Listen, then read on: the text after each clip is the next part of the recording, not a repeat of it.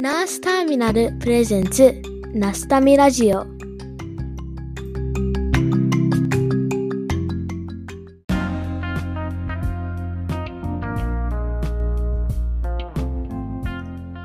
ナースターミナルプレゼンツナスタミラジオ。いやみんな調子はどうだい ?DJ ケインだ。ケインは日本生まれ日本育ちなんだが海外が大好きで海外ドラマを見まくってたら気づいたらこんな吹き替え版な喋り方になっちまったぜ。みんなの思っている通り海外かぶれ者だ。なあそうだ。ありがとう。そんなケインがお届けするこのチャンネル、ケインエミリー。このチャンネルではアメリカに住む友人エミリーを真似て、アメリカでの生活、アメリカでの仕事、アメリカでのあれこれを聞いていく、そんなチャンネルだ。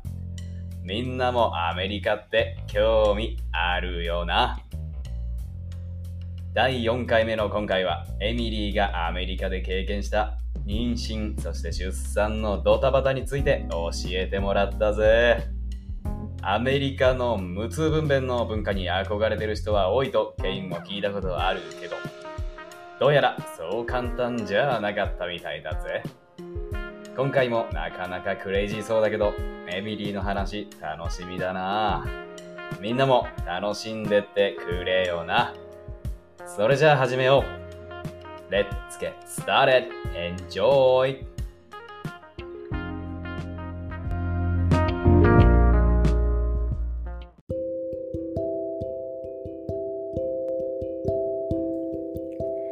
ケインエミリーのエピソードでは個人情報に考慮してお送りしています。エピソード内で語られている人物や団体は架空のもので、すべて語り手個人の見解です。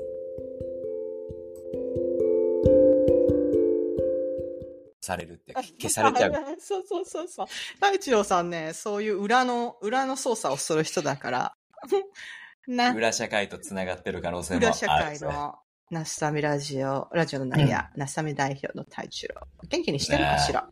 元気であるといいな。うん。さあさあ、エミリー。うん。ちょっと話題を変えてここからは、エミリー。うん。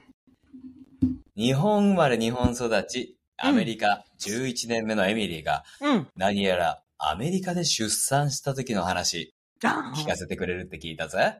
そうなのよ。出産ね。あの、出産ってみんないろんな思い出というか、まあ人生にある人もいればない人もいれば、あっても、まあ2、3回みたいな多くて、まあすごい多い人はうんたまにい,、ま、いるけれども、まあそんな、やっぱ思い出深いのよ。お母さんたちにとっては、あの、出産の時の話っていうのは。エミリーは何回出産したんだっけ？うん、2回ね。?2 回。2回ともアメリカで。2回ともアメリカなのよ。私ね、日本でね、出産ししてみたかったわ。なんか、VIP 扱いじゃない日本のうん出産ってご飯、うんなんか、お祝い御前みたいのとかあってさ。アあメリカの、んまり聞かない願望だな。本日本でしたかったって言ってる日本人、アメリカにいる日本人ってあんま聞いたことないけども。そうかしら。やっぱね、アメリカの出産ってさ、ほら、出産した次の日か、まあ、少なくとも次の次の日には退院なのよ。でも、日本って、え一週間ぐらい入院させてくれるじゃない。ー、でっていなんかうイメージ。ご飯もなんか美味しかったりしてさ。うん、うん。なんか本当に機内食みたいだったから、こっちのアメリカの出産した後のご飯なんて。そうだ。しかも、もうだから、あんまりそんな長く入院したくないって気持ちになるっていうか、もう家で美味しいご飯食べたいみたいな。そんな感じになそれるぐらい。はざっくり言うと、本当におめでとう、お疲れ、みたいな感じの、ねドライな感じってことかい？まあ、フェラはたくさん、まあ普通にあるわよ。うんでも、例えば、日本だと出産した後、えっと、まあ、病院によるのかもしれないけれども、お母さんゆっくり休んでくださいみたいな。うんゆっくり休んで、で、で、新生児は新生児室みたいのに行って、看護師さん世話してくれるじゃない。あ。の、アメリカって産んだ瞬間からずっと隣に赤ちゃんいるから。おええもうそこからずーっと。え、じゃあ、な、なんかあった時には気づくのは、その、お母さんってことかい？自分よ本当にずーっとよお。えーそうなんだ。唯一、看護師さんが連れて行くのは、あの、目の検査と耳の検査だけだったわね。基本的には、もう横にく、なんていうか、こんな。ベーシックな、クベース。ベーシックな検査だけなのか。そうそうそう。だからずーっとそこにいて、ちょっと預かっててくださいっていう、そういうシステムはないわけ。だから。もう、大変なわけよ。うん。なので、まあそんな感じも違うしね。だから本当、うん美味しいご飯食べて、ちょっと休みたいって、やっぱ、その日本の出産事情には憧れるわけよね、私としては。あんまり聞かない憧れなんだけどな。まあそうん、アメリカに、うん、アメリカで出産して日本に憧れ。そうだな。うん少なくとも、ケインは初めて聞いたぜ。う。あとね、あの、出産する前の、妊娠の、あなんていうのそういうのって、出産前の検診みたいなのあるじゃない。うん。なんかね、その数もね、すごく少ないわけ、アメリカって。でもね、多分、まあ、昔々はそんなもんだったんじゃないかな、なんて思うんだけど、うんあの、オルトラサウンドってあるじゃない？えっと、超音波。超音波。超音波。うん。超音波検査なんかも、日本だと毎回してくれてたような気がするんだよね。ほら、私ってうん30週ぐらいまで日本でいたじゃない？あの、一人目の時は。うん。だから、すごくあの、毎回こう確認してくれて、あ、赤ちゃん元気だなってこう、ビジュアルでわかるみたいな。30週までは日本にいて、そこからアメリカに渡米したってことかい、そうそうそうそう。お腹ね、結構大きかったのよ。もうね、うん飛行機の中ゲロゲロだったの覚えてる。今思い出したわ。わだってお腹さああ、それは。大きいじゃない。で胃もさ、うん圧迫されてるから、うん、うん。シートベルト。そう。だし、ほら、フロリダまでって20時間ぐらいかかるから合計。ああ、遠いな、それは。そう。しかも特に着陸するときって、こう着陸すると圧が、こうやって胃がどんどんこう、うんって上がって、着陸のたびにね、ゲロ吐いてたわね。今思い出した。しんどいな。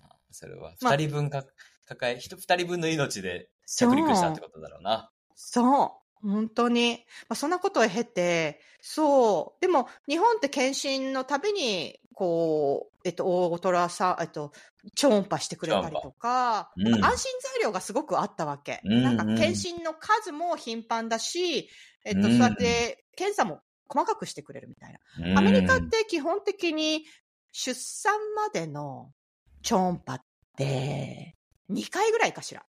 多くて3回かしら。それぐらい？そうなの。必要がなければしないの。おえー。なんかあの、相場は、ケインは専門領域じゃないからわかんないけど、それでも少ないなって思うのは、そうやっ。ぱアメリカ式なのかな。そう。だから、血液データなり、うんあの、検診行って、なんか異常があるかないかとか、まあ、ドクターが判断して、あ、これはちょっと一回超音波取った方がいいわねっていうのなない限り、うん基本的には別に病気じゃないからっていう、まあ、そういう感じよね。なの、で、まあでも、親としては、しかも日本をそうやって経験しちゃってるから、え、なんかちょっと適当系なんですか？みたいに、ちょっと思いながら、うん不安になりながら、えっと、最終、あの、特に一人目の時は経験がないから、あの、こっちに渡ってから、なんか、ちょっと不安を感じながら生活してたってところはちょっとあったりして。うん。そして、あの、一人目よね。あ、これが陣痛ってやつかしら？っていうのが来るわけよね。うん。で、来て、でもわかんないから、その病院に行くタイミングなんて。うん。だから、あの、病院に行くタイミングわかんないんだけど、でも、時間計ってみたら5分以内に来てる気がすると思って。で、結構お腹もちょっと痛い痛いわって思って、あの、うん感覚がね、こう、あの、狭まるところを見計らって、病院に行ったのよね。でうんやっぱ、痛みどれくらいですか？って、日本でも、あの、数字のスケール使うかしら？ pain scale みたいな。うん10 out of 10みたいな。そういうの言うじゃない？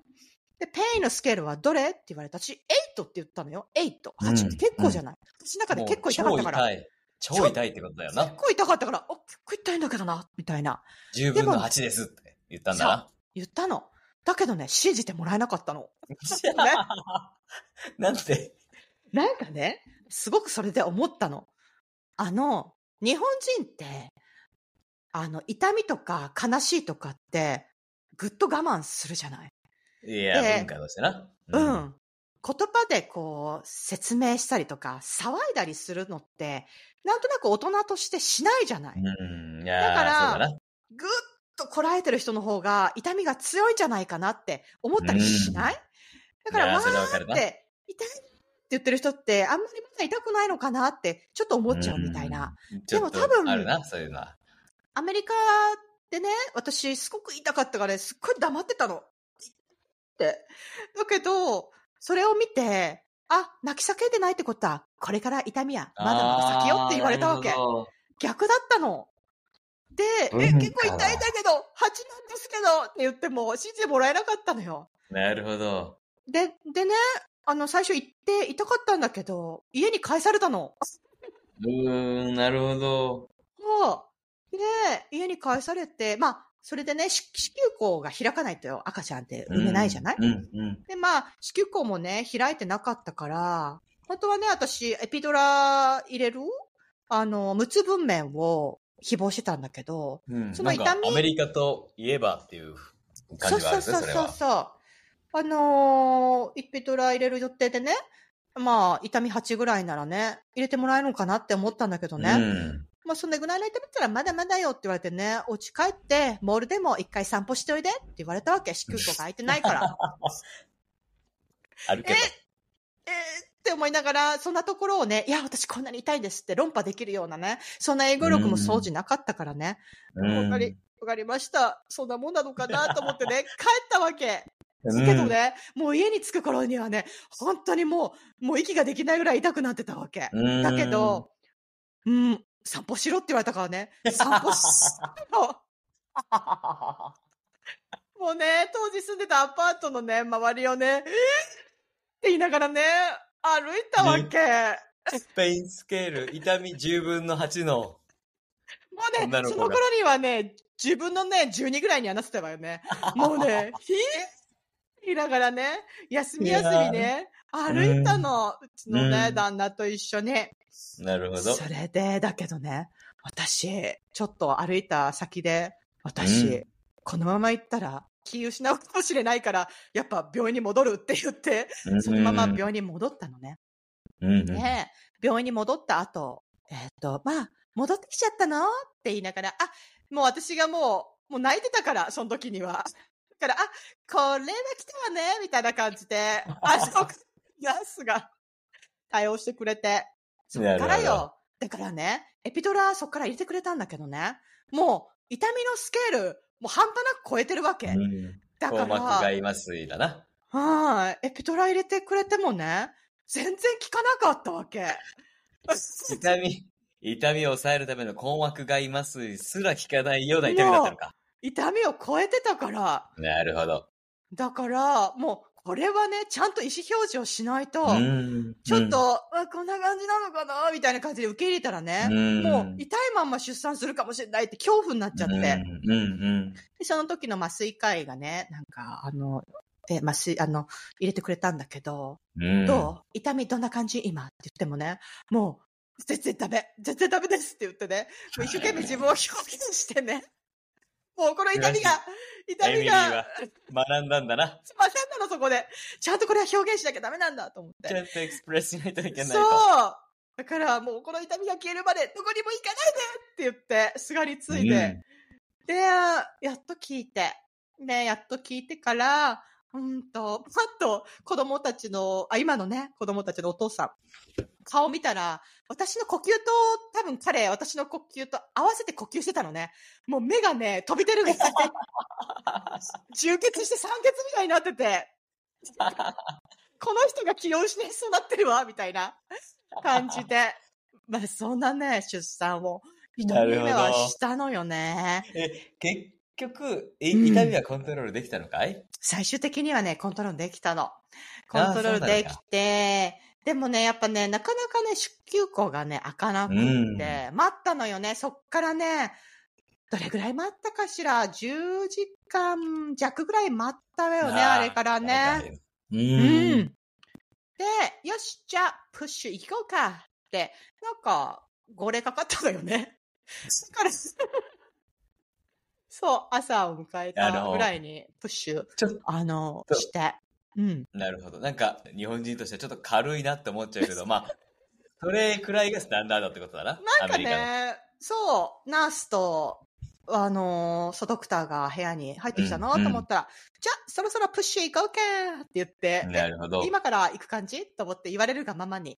そう。じゃあ、はい、プッシュしてって言われて。でもね、やっぱね、あのー無痛分娩したお母さん方わかると思うんだけど、あの、うん。なんとなく感覚を残しておくっていう、ちょっと絶妙な、あのー麻酔をするわけ。だ。からなんかちょっと、例えばアルコール面で、ちょっとあの、ひもものあたりをピッてやると、あ、つってのはわかりますぐらいの、そういうね、うん絶妙な、あの麻酔のかけ方をするんだけれども、その、プッシュをしているっていう、その、自分がちゃんとプッシュできてるのかっていう感覚は、ちょっとわかんないわけよね。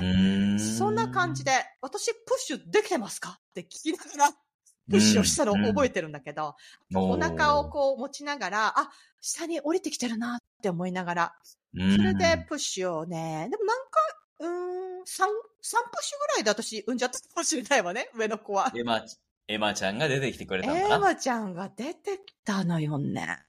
あれはね、あ、人間が出てきたって、なんかね、すごく変な感覚だったわよ。すごく感動した。エマちゃんはすぐ泣いたのかい？エマちゃんはね、エマちゃんはね、お腹の中でね、うんち飲んじゃってるって言われた。自分のうんちね、自分のうんちしちゃっててあ、用水飲んじゃってたのね。だだか、ら、ちょっと手当てしますね、とか言われて、でもすぐ泣いて、えっとね、吸引とかしつつ。でもその後ね、そう、だから、その後、まあ、健康だったんだけれども、うん。横断が強かったのよね、多分。うーん。だから、あのね、退院、次の、次の日かな？ぐらいにしたんだけど、その次の日からね、毎日ね、外来に通わなきゃいけなかったの。うん。ええ大変よ。エミリーも、エミリーだって。ねエミリーだって、くたくたよ、本当に。ねえ。ううん。。で、しかも、あのね、その当時、あの、その病院はね、すごく母乳育児に力を入れてる病院だったわけ。最初に選択肢を与えられて、母乳育児をしたいですか、したくないですか？両方したいですか？とかいう、そういう選択肢を与えられて、私は、は母乳育児したいなと思ったから、じゃあ母乳育児で。って言ったら、もう母乳育児を確立するためのプランが立てられたわけ。だからすごくスパルタの母乳育児っていうのの、なんかこう、プロトコールみたいのに乗ったわけよね。なるほど。で、今当時、今思い出すと、看護師だ、性看護師だったんだけど、その、母乳育児エキスパートみたいな、多分認定看護師みたいな人がいて、それだけをやってい。る。はい、資格を持ってる看護師がいたんだいな。たのよ。で、その人の方法っていうのが、もう、あのーなんだろうな。要はその横断のあある新生児に対しては、ミルクをたくさん飲ませて、うんちをたくさんさせるっていうのが、一番横断を、こうビリルビンを下げるためには、良しとされる治療法で、あとうん日光を当てる。それが一番いいんだけれども、母乳育児を確立させたいというふうに宣言したもんで、あの、その、そのおっぱいナースあなんていうの？そういう育児、あの、に、支援ナースがいたんだな。いえ、ナースのポリシーとしては、うん。そ、の、哺乳瓶の、あの、ゴム製の、うんあの、乳歯を飲んじゃうと、その、やっぱ楽に飲めてしまう。その、あの、うんお母さんのおっぱいから飲む力が新生児としてなくなってしまうから、っていう、んまあそういう指導法だ方だったわけよね。だから絶対哺乳瓶で飲ましちゃいけないっていう、なんかそういうあの指導方法だったわけ。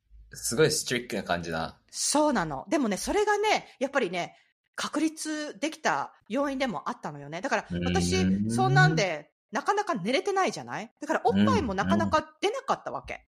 うーん。だけど、その出ない間に、私は体を休める。そして、その赤ちゃんは、その、えっと、口のそのおっぱいを吸うというのを鍛えるという、なんかそういうトレーニングをするという、そういうプランになっていて、うん、何をしたかっていうと、あの、20とか30セあ、30センチじゃないや、20とか30ミリとかのシリンジあるじゃない、うん、うん。あれに、まあ、ミルクを入れるわけ。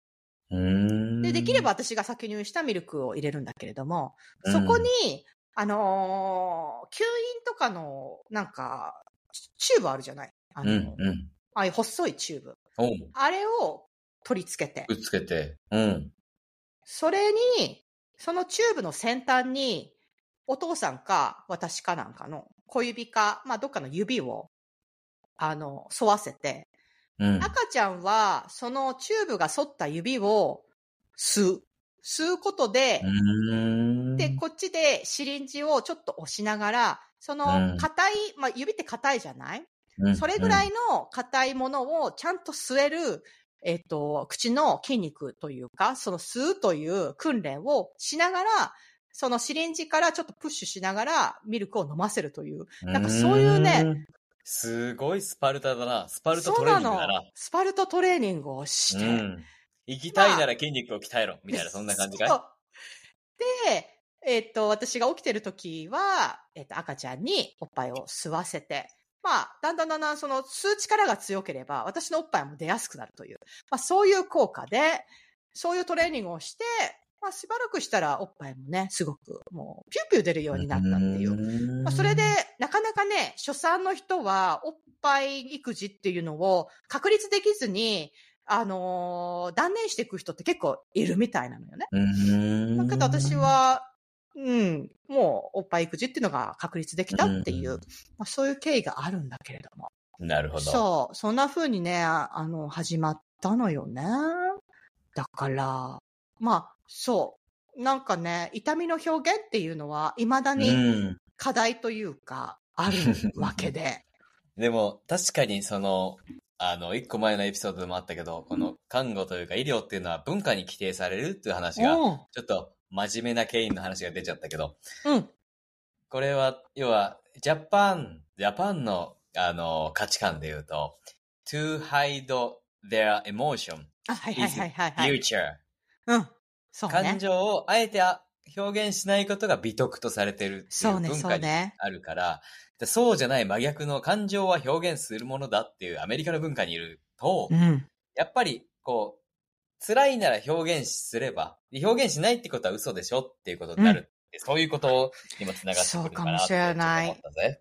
あのね、でもね、例えば、アシスタントナースの試験でもそうだったし、あの、うん。性看護師の試験でも、やっぱそういう、えっ、と、民族性のある痛みの表現みたいな、その痛みの部分の試験の中でも、やっぱアジア人はぐっと、えっ、と、なんていうか、こらえる顔をしているときは、痛みの表現ですよっていう、そういうふうに教育を、あのーしているっていう文言があったのを見ると、うん。でもそれは知識として噂るもんなんだなっていうのは。やっぱりこっちでお勉強してるときに、あ、それは当然のことではないんだ、みたいに学んだことはあるわよね。そう。私、二人目の時もね、二人目の時はね、あの、マオっていう子を産んだんだけどね。うん。マオはねそう、マオはね、予定日よりね、二日前に自分で出てきたわけ。私、プッシュしてないの。そう、2週間前にね、急にお腹痛くなって。そう、でも学びがあったから、また、あの、病院に行ってから、あの、家に帰される辛さがね、もうやす、嫌だったからね、私もギリギリまで待っちゃったのよね。なるほど。本当にこれダメだなっていう痛みもう覚えにある、もう12 out of 10よね。もうそれぐらいの痛みになるまで、私10は分の12点な、痛みの。 pain scale のそれぐらい待ってたの。で、もうこれはダメだなと思って病院に向かったわけよね。もうだから病院に着いた時には、もうちょっとお尻をこう、ちょっと浮かせるぐらいの、っていうかもう、もう、もう出るぞみたいな。もう出るよ、みたいな。そんな感じで車椅子を渡されたんだけど、もう車椅子にちょっと、なんていうか、あの、空気椅子みたいな感じで、病棟に運ばれたみたいな。なんかね、そんな感じで、それで病棟に行って。でもそれでもね、もう私耐えられないよ。もう来てるよって、あの、表現したんだけど、やっぱりね、うん信じてもらえなかったわけ。わ なんでだろかんない。もう。うねエミリー一体どう、どういう感じで言ったんだ？あの、俺がダンスだとしたら、うんあエミリー、お前はどれくらい痛いんだ？覚えてないわよ。記憶にないぐらい痛いから。でもね、本当は私、二人目の時はね、うん、あの、上の子がやっぱ妹を迎えるっていう、そういうちょっとイベントでもあるかななんて思って、うんうん。あ何の個、、何個違うんだっけ？えっとね、結局4つぐらい違うわね。4つ違うだから当時ね、もうすまだ3歳だけども、そろそろ4歳みたいな感じの年だったのね。だからね、あの、当時はね、その二人目が生まれる前は、ちょっとあのーお姉ちゃんになるクラスみたいなのもこっちはあったりとかして。あのーなんか、素敵だ。そう、新生児の、あのーワンジーみたいなのあるじゃない？あの、ななんていうの？あのー新生児のき着るもの？みたいのに、ちょっと絵描いたりとかしたりして、おーまあなんか、生まれてきたらこれを着せようねとか、うんお姉ちゃんってこんなな感じだよ、みたいなことをお、姉ちゃんとしての自覚とか動高めるような、そういうセッションがある。そんなクラスを、そう、受けたりなんかして。で、うん当日も、なんか、あの、エピドラをちゃんと打って、その、うんなんか、そのお姉ちゃんの手を取りながら、あの、うんふって産みたいな、みたいな、そんな風にうんなんかいたんだけど、うん。うん。結局そんなだったじゃない？もう、12 out of 10みたいな。なんかそんな鑑定来ちゃったから、もう、その上の子のあの面倒見てる余裕なんて全くなかったわけよ。で、今でも覚えてる。彼女はね、同じ部屋にでもいたの。うん。その、その、産む部屋にね、いたわけ。うんうん。で、なんでかね、その、産む時の部屋の、そのベッドの配置というか、うん。が、ベッドの、その、ちょっと私の足元ぐらいにソファーがあって、彼女はそこに座らされたわけね。うん。で、おもぐろにジュースとポテトチップスみたいな、はい、これ持ってとか言って言われて、えって、あの、看護師さんに言われて、一番見えるポジションだなそ。うそう。だけど、うん看護師さんはやっぱ、あのーなんていうか、まあ、気を利かしたのよね。だからそのうんソファーをくるっと、あのー反対側に向けて、おあのーテレビの方向に、まあ、うん要はまあうん足元にテレビもあって、ソファーもあってたんだけど、うんうんソファーがベッドの方に向いてたのをくるっと回転させて、ポテトチップスとジュースを持たせて、テレビでも見といてみたいな感じで、うん。あの3歳、ー4歳児のそう。エやって マちゃんそれだけを見届けて、私はもう本当に、あのーなんとも伝えても信じてもらえなくて、もう最終的には、最終的、なんかのんびり点滴とか入れられて、いや、そんなのんびりやってる暇はないんだけどって思いながら。そう。で、結局、最終的に、もう、もう、あ、あの、頭が出たの私分かったのよね。え、あ、い、い、いあじゃあ、麻酔効いてなかったってことか？もう、そんなの間に合わなくって。ええもう、で、頭がもう出たって私が分かったんだけど、ブランケットかかってたから、うん向こうは信じてないわけよ。うん。で、あ、もう頭出たよって言って、私が本当に叫んだら、え？うんって言って、そうって見たら、なって、もうそ そっからなんかコード何なのか分かんないけど、わって人が集まって、うん。あのーなんか処置が始まってっていう。なるほど。で、結局、あの、待ち合わせするドクターも、うん間に合わなくって出てくるまでに。うん。さあ、ごめんごめん、こんなに出て、早く出てくると思わなかったよ、つって、最後の方登場してっていう、まあ、そんな感じの出産があったんだけれども、これはじゃあ、いわゆる憂鬱分娩ってやつだろうな。そう、もう、勝手に出てきたから、彼女は、本当に。ナースが取ってくれたのよ。本当ナースが受け取ってくれたの。それは、えっと、アメリカではないってことかい？あ、どうなのかしら。本当がどうなのか。助産師さんがこう、いやあ、取ったっていうか、ポン出てねくるの。ね。え。ねえ、ちゃんといや、いや、今からプッシュしてとか呼吸方法とか、いろいろあるんだけども、わーって感じでもう終わっちゃったわよね、二人の出、二人目の出産は。うん、なるほどな。と気づいたら、うちのその上の子がね、そのソファー、こう回転してたじゃない。だけど、ソファあーあをこう、回転したそのところを、彼女は後ろをこうやって向いて、私の方向をこう見ながら、もう半べそでこっちを見てたわけ。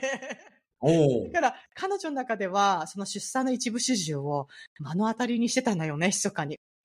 憂鬱分娩を目の当たりうんにしてたんだな、うポテトマちゃんは。、後々聞いたらね、そのね、ポテトチップス、渡されたポテトチップスの味もね、もう嫌いな味のポテトチップスだったしね。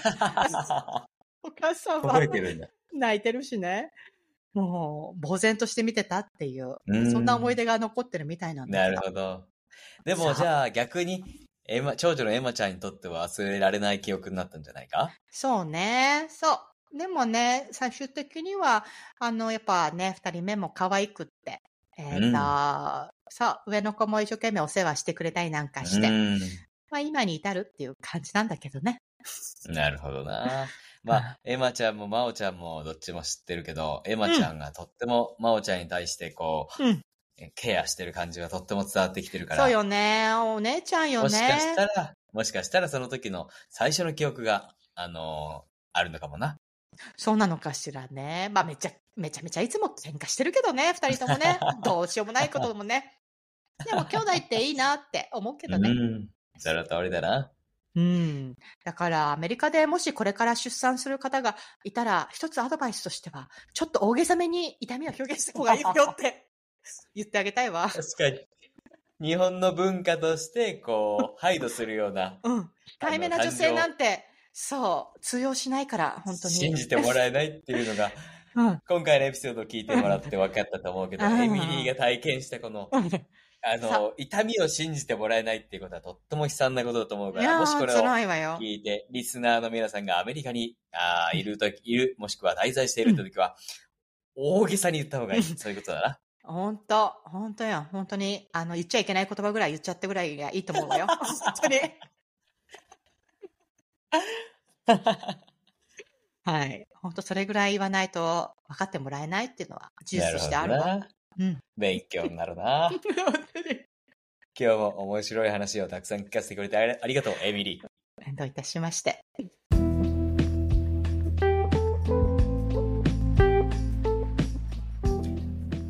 さあ、エミリーが経験したアメリカでの妊娠、そして出産のエピソードを聞いてもらったんだが、みんなはどう思った？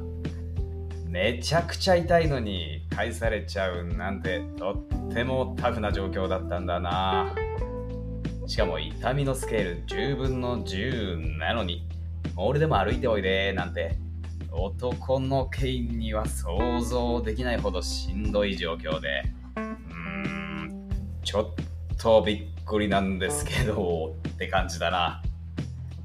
痛みを我慢せずはっきり相手に伝えるって特にアメリカでは大事なんだな。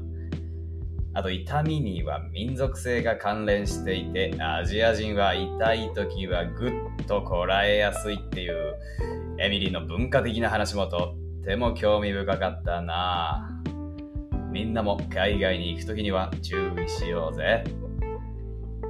そんなこんなで結局なぜか2人目の時もちゃんと痛みをコントロールしてもらえなかった中で懸命に頑張って出産しているエミリーの姿が目に浮かんだな。なんだか最近ケイン思うんだけど、どうしてあんな大変そうなエピソードなのに、エミリーが話すとあんなにファニーに聞こえるんだろうな。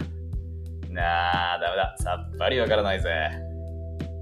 まあでも、今回も面白くて最高だったな。さあ、このケインエミリーのチャンネルでは、こんな感じでアメリカでのあれこれを聞いていこうと思っている。エミリーも話したいことがたくさんあるみたいだから、また次回もお楽しみに。次回もぜひ聞いてくれよな。それではみんな、See you until next time. Bye for now. DJ ケインでした。バイバイ。